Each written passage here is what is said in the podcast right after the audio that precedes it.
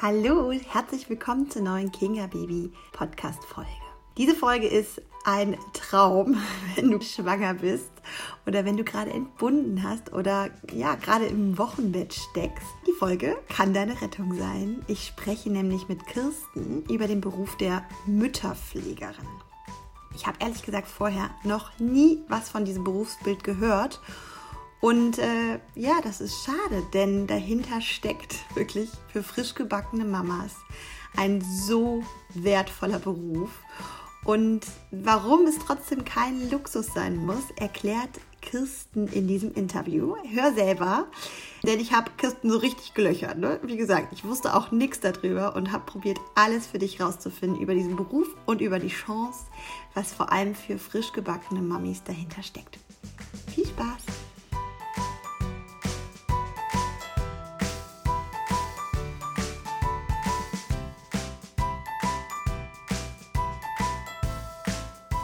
Ja, liebe Kirsten, ich freue mich sehr, dich hier im Podcast begrüßen zu dürfen zu einem ganz, ganz spannenden Thema und zwar zu dem Berufsbild der Mütterpflegerin. Und da du gerade in der Ausbildung dazu bist, bin ich total gespannt von dir alles dazu zu hören. Und vielleicht magst du einfach zu Beginn so ein bisschen dich vorstellen, erzählen, wie du auf diesen Beruf gestoßen bist und vor allem, was es mit der Mütterpflegerin auf sich hat. Ja, das mache ich gern. Ich freue mich auch sehr, dass ich hier bei dir sein darf und dir darüber was erzählen kann.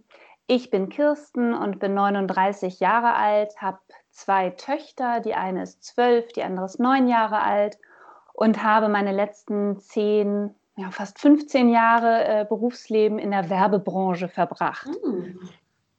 Genau, dort habe ich ähm, auch sehr gerne gearbeitet und einen tollen Job gemacht und ähm, hatte aber immer wieder mal so eine kleine Sinnkrise. Das kennt vielleicht der ein mhm. oder andere dass man äh, sich fragt, was mache ich hier eigentlich? Ähm, muss es nicht noch ein höheres Ziel für mich geben? Kann ich nicht irgendwie noch andere Menschen unterstützen oder irgendwas tun, was mich in meinem Inneren mit mehr Sinn erfüllt? Und diese Sinnfrage stellte sich mir in den letzten drei, vier Jahren des Öfteren. Und dann habe ich mich angefangen, auf die Suche zu machen, was es da für mich gibt und was meinem Naturell auch entspricht. Und ähm, bin immer wieder hängen geblieben bei dem Beruf der Hebamme zunächst. Mhm. Habe gedacht, das ist so ein toller Beruf. Jede Mutter kennt es vielleicht, wenn die Hebamme kommt und man ein gutes Verhältnis zu ihr hat, ist das erstmal, boah, das ist ja ein toller Beruf. Ja. Ähm, kann ich das nicht auch machen? Dann Total. habe ich mich intensiv damit beschäftigt tatsächlich und habe gedacht, boah, ja, das ist es. Ich will Hebamme werden. Mhm. Kenne auch persönlich äh, zwei Hebammen sehr gut, mit denen ich befreundet bin, die mir erstens davon abgeraten haben, äh, das zu oh, machen. Oh, dann, ich ja. Warum? Warum? Ja, wegen der momentanen Lage? Genau, wegen der momentanen mhm. politischen Lage, auch wegen den Versicherungen. Also viele ja. wissen ja einfach, wie es um die Hebammen bestellt ist und dass das nicht so anerkannt ist, wie ja. es sein müsste. Und haben aus diesen berufspolitischen Gründen erstmal mhm. gesagt, bist du dir sicher? Mhm. Ähm, ich habe trotzdem gesagt, ich will mir das auf jeden Fall anhören, gerade mit der Akademisierung, die ja anstand, jetzt Anfang des mhm. Jahres. Ich gesagt, das ist ja noch spannender irgendwie, äh, auch für mich weil ich mal Tiermedizin studiert habe, äh, zwei Semester lang. Ich gedacht, dieses medizinische Hintergrund, das fand ich auch spannend und auch, dass das akademisiert wird und hatte mich äh, an der Uni in Lübeck erkundigt. Dort konnte man das studieren, wie das alles machbar ist. Und war da schon relativ tief in meinen Recherchen und bin dann aber leider an die Grenze gestoßen, das mit meinen Kindern zu vereinen. Mhm. Also eine Ausbildung, die vier Jahre mit Studium dauert, in Vollzeit, mit Schichtdiensten im Krankenhaus.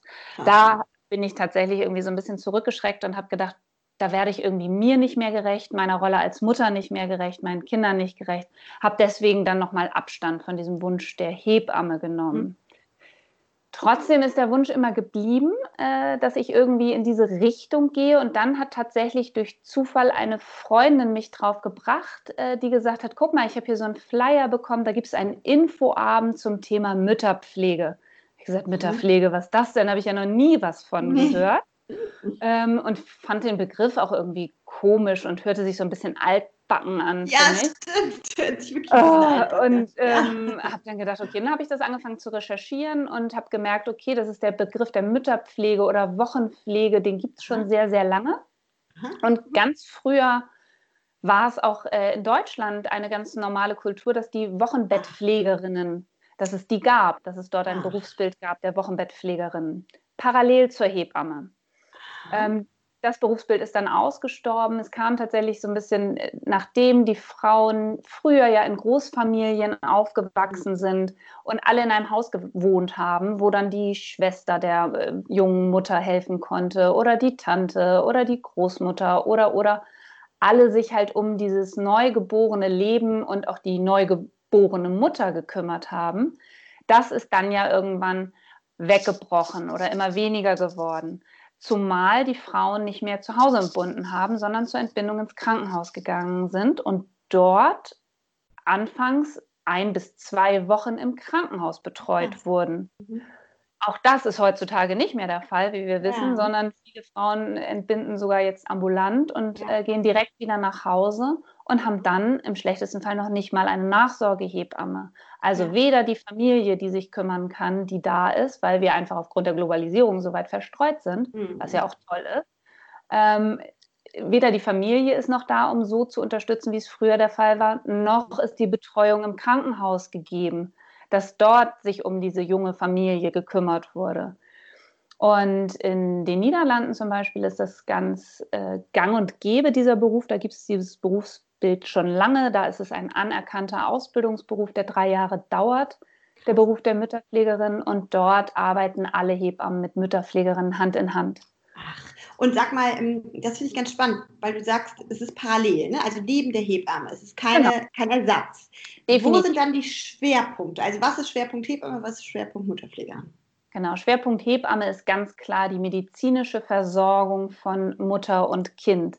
Hm. Heißt alles, was die Nabelpflege des Säuglings betrifft, die Gewichtszunahme kontrollieren, auch den Gesundheitszustand der Mutter, äh, Blutdruck messen, Fieber messen, ähm, Fundusstand der Gebärmutter ertasten. Äh, all das ist Aufgabe der Hebamme und soll es auch bleiben. Dafür haben ja. wir diese Ausbildung gemacht. Die Mütterpflegerin soll den Start ins Leben, so sage ich ganz gerne, für diese junge Familie erleichtern. Also alles das, was die Hebamme eben nicht leisten kann, übernehmen, wie zum Beispiel auch mal einkaufen gehen für die junge Familie oder Geschwisterkinder von der Kita abholen Toll. oder hinbringen oder ähm, zu Hause dann mal der Mutter ein Bad einlassen und sagen, du ziehst dich jetzt mal zwei Stunden zurück und kümmerst dich nur um dich, weil ich passe hier Voll auf dein schön. Baby auf und sitze nebenan. Mega ähm, schön. Also, also, im Grunde diese Sache, die in der Großfamilie von der Familie mit Ganz genau gemacht wird. Ne? Voll schön. Und warum ist das so gar nicht bekannt? Warum höre ich davon das erste Mal bei dir?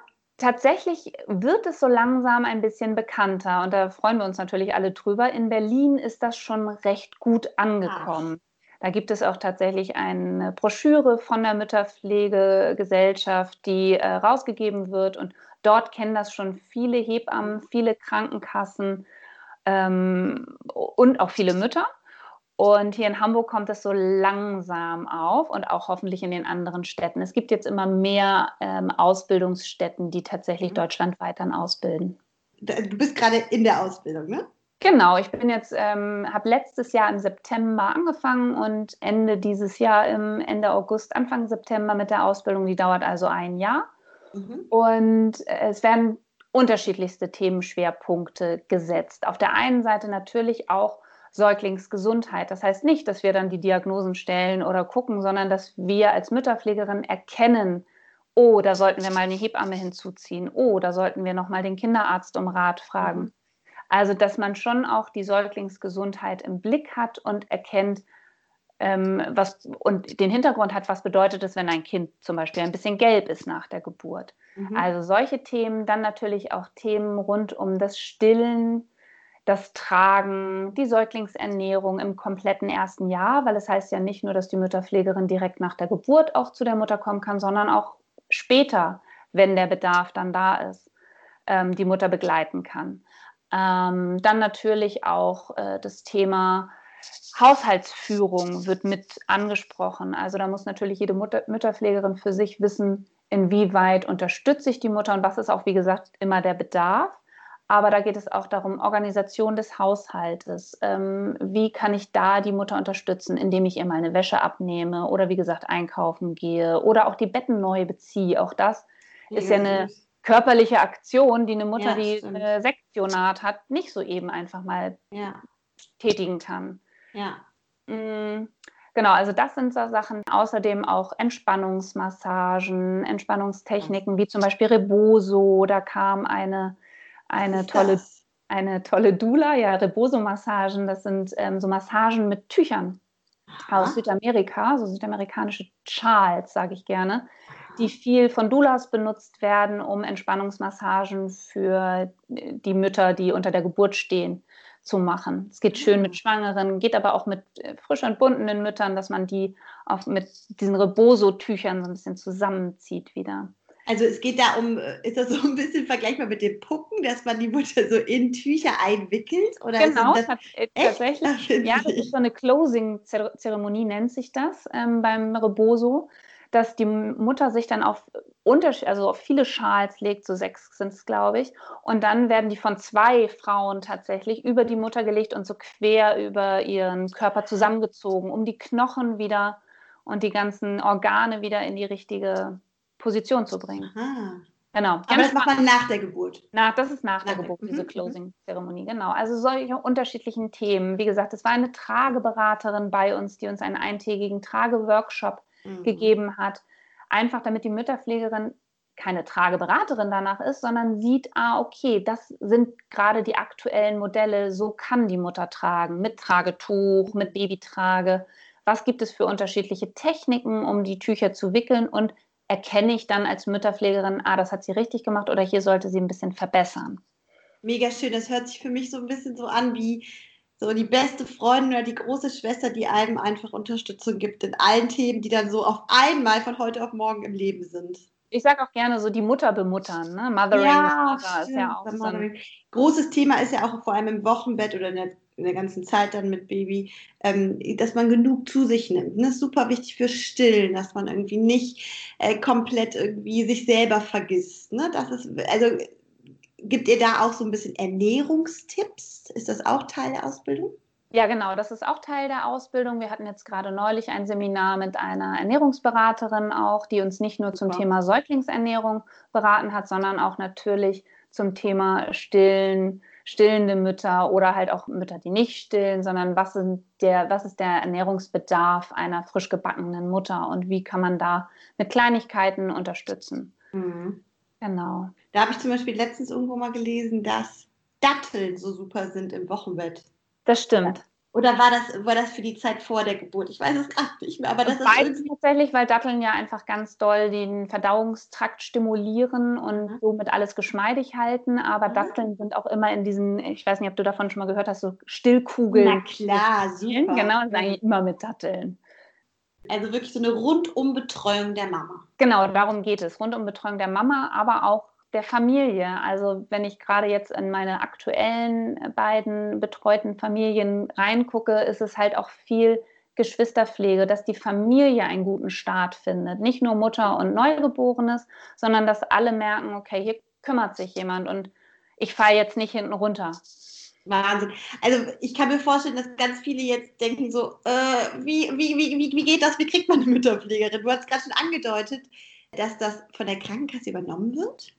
Also man kann es bei der Krankenkasse beantragen. Es gibt noch keinen, leider noch keinen ähm, Paragraphen, der das regelt, sondern es läuft alles über den Paragraphen der Haushaltshilfe. Ah. Ähm, das, da gibt es zwei Paragraphen im Sozialgesetzbuch, die das regeln, dass Frauen nach Entbindung Anspruch haben auf eine ja. Haushaltshilfe.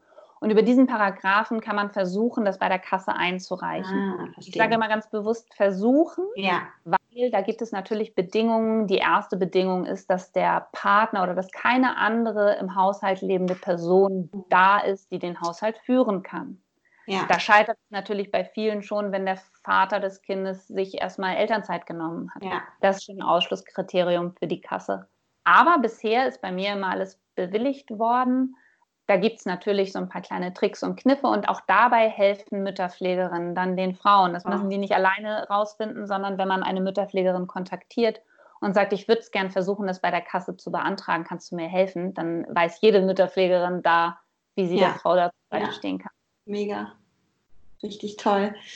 Und sag mal, du hattest gerade auch ein paar Mal Doulas angesprochen. Nochmal ein anderes Berufsbild. Kannst du das nochmal so ein bisschen in Relation stellen? Ja, die Dula ist auch nochmal so ein extra Berufsbild tatsächlich und die Übersetzung ist ja eigentlich Geburtsbegleiterin. Mhm. Das heißt, das wäre, ähm, eine Frau kann sich eine Dula buchen, die sie dann zur Entbindung ins Krankenhaus oder auch bei der Hausgeburt oder ins Geburtshaus begleitet. Weil auch das ist ja leider heutzutage nicht der Fall, dass man im Kreissaal eine Hebamme oder auch wechselnde Hebammen die ganze Zeit an seiner Seite weiß. Denn die Hebammen im Kreissaal haben unterschiedliche Frauen parallel ja. zu betreuen, je nachdem, was da gerade los ist.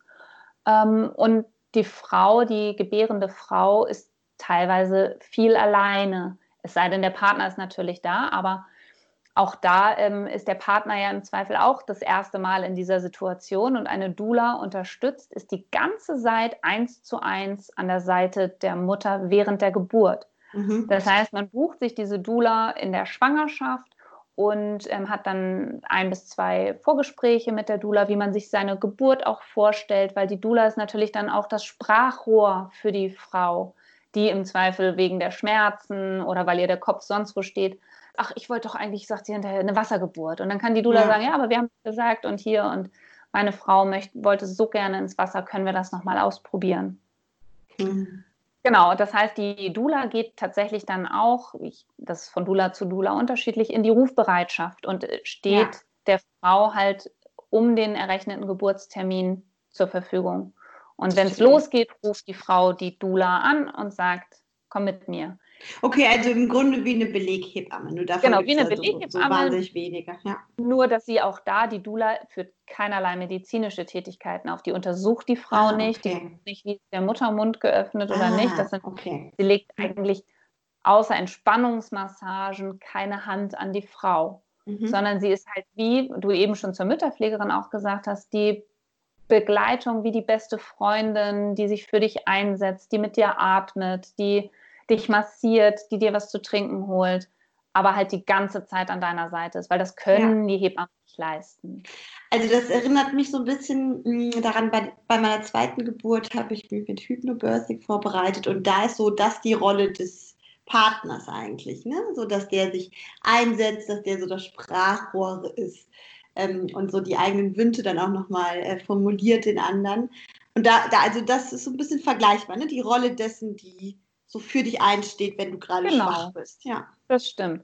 Nur viele Frauen haben ent entweder keinen Partner an ihrer Seite oder aber auch der Partner muss zu Hause bleiben, weil es niemanden gibt, der auf die Geschwisterkinder aufpassen kann. Da kommt da wieder die Mütterpflegerin ins Spiel, oder? Genau, genau. Ja. Also ihr macht schon vor der, äh, vor der Geburt auch Betreuung oder wie läuft das dann eigentlich ab? Auch vor der Geburt könnte man tatsächlich eine äh, Mütterpflegerin sich buchen natürlich und sagen, ich bin einfach aufgrund meiner Schwangerschaft so eingeschränkt, ich möchte mir das auch vor der, vor der Entbindung schon gönnen. Mhm. Ähm, wenn man jetzt von dem klassischen Mütterpflegebild ausgeht, ist es eigentlich so, dass die Frau sich in der Schwangerschaft eine Mütterpflegerin sucht, ihr dann auch sagt, dann ist mein errechneter Termin, die erste Woche ist vielleicht mein Partner zu Hause, aber dann muss der wieder in den Beruf und dann bin ich ganz alleine und da hätte ich gerne Unterstützung an meiner Seite. Und dann ähm, macht man einen Vertrag mit der Frau und legt diese ganzen Besonderheiten fest. Was wünscht sich die Frau überhaupt für Unterstützung? Was ist ihr Bedarf? Wie viel, wie hoch ist ihr Bedarf? Reicht es ihr, wenn die Mütterpflegerin zwei Stunden pro Tag kommt oder sogar nur zwei Stunden alle zwei Tage? Oder doch, wie jetzt in meinem Fall, ist der Bedarf so hoch, dass die Mütterpflegerin tatsächlich auch fünf Stunden pro Tag in den wow. Haushalt kommt, um dort wirklich rundum zu helfen. Also das heißt, in dem Fall, wenn du jetzt sagst, du bist dann bei einer Familie fünf Stunden am Tag, dann ist das, da kannst du ja nicht sehr viel mehr als ein, zwei Leute da betreuen, ne? Nee, genau. Also das ist, muss natürlich auch jede Mütterpflegerin für sich wissen. Ich habe zwei Kolleginnen, die mit mir die Ausbildung machen. Die arbeiten tatsächlich schon Vollzeit als Mütterpflegerin. Das heißt, es ist ihr Vollzeitjob und diese neun Stunden am Tag im Einsatz. Ähm, dann kannst du natürlich dich anders aufteilen. Bei mir mit meinen beiden Kindern hier zu Hause äh, mhm. gucke ich schon, dass wenn ich zwei Frauen parallel annehme, dann kann ich natürlich nicht länger als zwei Stunden pro Frau mhm. da sein. Mhm. Also das ist dann, wie gesagt, abhängig von dem eigenen Lebensmodell, was man hat. Mhm. Und beschreib jetzt mal, weil du jetzt gerade so gesagt hast, bei der einen Familie gerade bist du, bist du wirklich in, mehrere Stunden am Tag. Du kommst dann dahin. Ähm, da gibt es wahrscheinlich dann auch Geschwister, Geschwisterkinder, wo du dann quasi unterstützt? Oder genau. Genau, also bei der Familie ist es so, dass ich mich mit der Mutter ähm, recht kurz auf kurzem Arbeitswege austausche per WhatsApp und sie mir meistens sogar schreibt, oh Kirsten, wenn du gleich kommst, kannst du dann bitte bei Butni oder ähm, im Lebensmittelladen folgende Sachen besorgen? Und dann schickt sie mir eine kleine Einkaufsliste und dann gehe ich erstmal los und kaufe ihr die Sachen ein, damit sie das nicht machen muss. Weil das ja. alleine für sie schon so ein organisatorischer Aufwand ist. Mit Kleinkind dann die Treppe runter. Ich kann mir richtig vorstellen, wie du da die Treppe hochkommst, wie so ein Engel mit den Einkäufen und man denkt so, oh Gott, wer kommt da? Ich freue mich so. Und das ist echt der Hammer. Also wirklich diese Rundumbetreuung. Ne? Und nicht ja. nach dem Motto, nee, das gehört nicht dazu, sondern ich bin einfach da, damit du entlastet wirst. Genau, das ist der Mega. Hauptgedanke. Und dann ist es tatsächlich so, ich komme da mit den Einkäufen die Treppe hoch und dann kommen mir schon die beiden Geschwisterkinder von dem Neugeborenen entgegen und freuen sich so, dass ich da bin. Gerade jetzt auch in der Corona-Zeit habe ich mit der Siebenjährigen ganz viel diesen Homeschooling-Part übernommen, oh, weil die Mutter dafür einfach auch gar nicht die Kraft und auch nicht die Zeit hatte, das zu leisten. Also war ganz klar, dass wenn ich vormittags da bin, dass ich erstmal zwei Stunden mit der ähm, Erstklässlerin die Schule organisiere und auch sie da begleite und betreue. Was für eine riesige Hilfe in so einer Zeit. Unglaublich. Okay, und was, äh, erzähl doch mal ein bisschen weiter, weil das so schön ist, wie, äh, wie, wie toll, wie vielseitig da auch äh, die Hilfe kommt. Ja, also tatsächlich, wenn und dann, die Schule da abgeschlossen haben, dann gehe ich meistens mit den beiden raus, weil auch das, die äh, wollen mhm. natürlich auch irgendwie ihre Zeit so genießen, wie sie es vor dem neuen Baby hatten und nicht aufgrund dessen einstecken müssen. Deswegen freut sich die Mutter, wenn ich ihr tatsächlich mal auch alle drei Kinder abnehme und mit denen eine Runde nach draußen gehe, sodass sie sich ausruhen kann ja. oder Dinge erledigen kann, wie wichtige Telefonate, was natürlich mit drei Kindern äh, ein Ding der Unmöglichkeit ist, wie wir alle wissen, es sei denn, alle drei schlafen und dann hat leider keine Arztpraxis mehr auf, die man vielleicht kontaktieren muss, sondern dass man dann sagt, okay, jetzt bin ich noch mal eine Stunde draußen und wenn ich wiederkomme, dann bereite ich dir noch das Mittagessen vor und äh, und dann ist die Zeit auch relativ schnell vorbei tatsächlich. Ja, ja, klar, klar. Aber sag mal, das hört sich für mich irgendwie so nach so einem vollen Luxus an. Ne? Das ist ja im Grunde Babysitter, Haushälterin, ähm, Unterstützung beim Einkauf und so. Das ist ja eigentlich wie so in einem Palast. Wie, wie ist das denn, wenn jetzt der, die Krankenkasse sagt so, nee, ist nicht drin, weil keine Ahnung, im Grunde wahrscheinlich, wenn die Eltern in der gleichen Stadt wohnen, ist man schon raus, oder? Also das nee. ist jetzt. Nee, nee, oh. das, das, ist nicht der Fall. Ah. Also es geht tatsächlich um im Haushalt lebende Personen. Ah. Selbst wenn deine Schwiegermutter nebenan wohnt, ist Ach, es ja nicht cool. die Person, die dir den Haushalt führen kann. Ach, cool. Also weil sie ist ja nicht direkt bei dir. Also es geht um die im Haushalt lebenden Personen, die auch unter deiner Meldeadresse gemeldet sind. Wenn jetzt natürlich die Schwiegermutter fest bei dir zu Hause wohnt, dann ja. sieht es schon wieder anders aus. Ja, verstehe. Genau. Also von daher okay, das, das, Aber du hast natürlich recht. Ich sage auch immer, es ist ein Luxusgut, was mhm. im, im besten Falle natürlich von der Kasse bezahlt wird. Auf der anderen Seite geben wir so viel Geld aus für Dinge, die uns gut tun. Mhm. Ähm, sei es irgendwie, weil wir sagen, wir wollen den schicksten Kinderwagen haben, der mhm. tut meiner Seele gut. Dafür gebe ich ja auch relativ viel Geld aus. Oder ähm, ich buche mir eine Massage oder eine Maniküre und Pediküre oder wofür auch immer wir Geld ausgeben. Das zahlt ja auch keine Krankenkasse. Ja, ähm, und gerade dieser Faktor Mütterpflege ist so wichtig und kann so viel helfen und einem so viel von der Seele nehmen, sage ich mhm. mal, ähm, dass ich jedem rate, sich das auch einfach, selbst wenn die Kasse das nicht zahlt, zu gönnen oder sich zur Geburt schenken zu lassen zum Beispiel. Oh ja, auch super schöne Idee, zur Geburt schenken lassen. Ähm, naja, und es ist natürlich auch eine ganz andere Harmonie dann. Ne? Und wir wissen alle, mit dem Neugeborenen ist es halt auch super herausfordernd. Mit den ganzen neuen Themen, die dann aufkommen. Und sei es nur, dass das ja Stillen einpendeln muss. Und genau dann mit großen Kindern geht ja total auf die, die Energiereserven und so. Ne? Insofern ist das ja auch für alle gedacht, für die ganze Familie gedacht, wenn man sich da Unterstützung holt. Genau, und so ähm, versuche ich das auch immer bei der Kasse zu argumentieren. Ich gebe immer ein Begleitschreiben der Mutter mit für diesen Antrag auf Haushaltshilfe, wo ich den Beruf der Mütterpflege nochmal erkläre und auch der mhm. Kasse erkläre, was sie für einen Vorteil davon mhm. haben, wenn sie das bewilligen. Denn es könnten ja Folgekosten entstehen, weil die Mutter ein Burnout hat oder einfach Voll. zusammenbricht. Und dann entstehen Kosten für die Kasse, die wesentlich höher sind, als die Kosten, die sie mir erstatten würden für meine Tage, die ich in der Familie bin. Richtig cool. Und sag mal, ähm, ist das auf die Wochenbettzeit beschränkt? Nein, also es kommt immer auf den Paragraphen drauf an, nachdem das dann abgerechnet wird. Ähm, tatsächlich gibt es den Paragraph 38, wenn ein medizinischer Grund vorliegt. Die Familie, die ich aktuell betreue, die hat ein Kind, ein besonderes Kind bekommen mit einem Gendefekt und das Kind ist mittlerweile, der wird jetzt fünf Monate alt, also das ist nicht auf die Wochenbettzeit beschränkt und da hat die Kasse das ohne zu zögern zweimal okay. nacheinander äh, bewilligt. Ach, schön. Dann muss aber eine medizinische Indikation vorlegen, sei es bei der Mutter, was auch geht, also wenn zum Beispiel das Kind kerngesund und fünf Monate alt und die Mutter bricht sich das Bein, mhm, ähm, dann kann sie auch den Haushalt nicht weiterführen und auch dann kann sie eine Haushaltshilfe beantragen und Mega. im besten Fall eine Mütterpflegerin, die sich dann auch noch mit dem Thema Kinderbetreuung auskennt. So cool. So toll, echt Wahnsinn. Ich bin so ein bisschen sprachlos, wie du merkst. ja, schön. Weil ich das einfach so krass finde, dass, ähm, dass da wirklich was passiert, weil man hat immer das Gefühl, es wird im Grunde weggenommen. Ne? Es wird irgendwie die Grundlage der Hebammen erschwert und so. Es wird weggenommen und weggenommen und dann auf einmal kommt da sowas dazu. Und du sagst ja, das war eine Zeit lang ähm, gang und gäbe. Dann ist genau. es so ein bisschen eingeschlafen. Ne? Hast du, finde ich, ganz gut erklärt. Dadurch, dass einfach Großfamilien und dass dann nicht so, wahrscheinlich nicht so wirklich der Bedarf da war. Ne? Ja. Und wie ist es denn jetzt wieder auf die Oberfläche gekommen? Ähm, tatsächlich habe ich jetzt auch noch mal ein bisschen recherchiert hier im Zuge meiner Vorbereitung und habe, ähm, es gibt in, in Deutschland drei Ausbilder, die den Beruf der Mütterpfleger ausbilden. Das ist einmal das ähm, Dorothea Heidorn Institut in Gießen und die macht es tatsächlich seit 1996. Dort, ja, das wusste ich auch nicht. Dort heißen die ähm, Frauen dann, die ausgebildet werden, nicht Mütterpflegerinnen, sondern Familienlotsinnen. Ah, das ist aber, gehört, ja, ist aber das Gleiche. Und in hm. Berlin macht das die GFG, die Gesellschaft für Geburtsvorbereitung, auch schon länger. Und hier in Hamburg ist das in, durch eine niederländische Ärztin ist das hierher gekommen. Und da sie aus den Niederlanden kommt und dort, wie gesagt, der Beruf ganz normal ist, ähm, hat sie gesagt, das muss es hier auch mehr geben und vermehrt geben und halt eben nicht nur in Gießen oder in Berlin und ähm, hat quasi den dritten Ausbildungsstandort mit Hamburg eröffnet. Hm. Genau.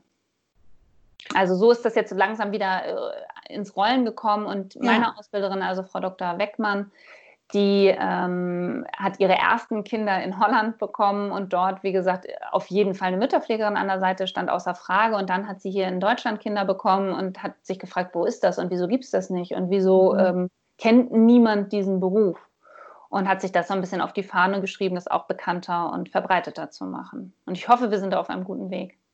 Sag mal, und wir hatten im Vorgespräch ja auch schon mal, oder hab, ich habe ich dich gefragt, ob das Thema Babyschlaf auch ähm, Teil ist, ne? weil mein Herzensthema ist ja der Babyschlaf und da die Unterstützung zu geben. Und äh, erzähl doch nochmal, inwiefern ihr da auch unterstützend tätig seid. Genau, also zum einen hattest du ja vorhin gefragt, was für Schwerpunkte in dieser Ausbildung gesetzt werden. Ja. Und ein Ausbildungspräsenztag ging tatsächlich komplett von morgens bis spät nachmittags zum Thema Babyschlaf. Da kam eine, ein Schlafcoach zu uns und hat uns, ähm, also ähnlich dem, was du machst, hat uns ähm, zum Thema Babyschlaf informiert und Hintergrundwissen vermittelt und ähm, hat uns quasi so ein bisschen, ich sage mal, wir kriegen so die Basics an die Hand gelehnt und können beratend tätig sein. Und wenn wir merken, da müsste jetzt aber noch mal ein Profi ran, dann kennen mhm. wir da auch unsere Grenzen und sagen so, das wäre jetzt wirklich mal ein, ein Fall, da solltest du dich an einen Schlafcoach oder einen Schlafberater wenden. Also es ist auch wieder dieses, wir wissen so von allem ein bisschen und können es so einschätzen, ob es in Anführungsstrichen normal ist oder mehr Hilfe genau. bedarf finde ich halt so wichtig irgendwie, weißt du, weil es geht nicht darum, dass jeder alles können ja, muss. Eben. Es geht ja auch ein bisschen ja auch darum, seine Grenzen zu kennen und ja. zu sagen, okay, ich kann von allem ein bisschen was einschätzen und ich habe da eine ganz gute Menschenkenntnis und eine fundierte Ausbildung, aber hier sehe ich, du brauchst da wirklich professionelle Hilfe und dann kann ich sogar ja jemanden vermitteln, wie zum Beispiel dich. Ja, super schön. Und sag mal, ähm, wenn du also wenn jetzt eine Mama sagt, so, oh, das wäre eigentlich meine Rettung, wie kann man, wie kann man dich finden, wie kann man da mehr Informationen finden? Vielleicht kann, also ich meine, du hast ja gesagt Hamburg, Berlin und dann war noch ein Standort. Aber Gießen, genau, Gießen, Ja, aber mittlerweile wird in Rostock ausgebildet, in Köln wird ausgebildet, in Münster wird ausgebildet. Ähm, es gibt also, es verbreitet sich so langsam deutschlandweit. Mhm. Wenn man das, wenn man Mütterpflege googelt, dann findet man schon sehr viel, unter anderem auch einen Wikipedia-Eintrag Mhm. ähm, zum Thema Mütterpflege.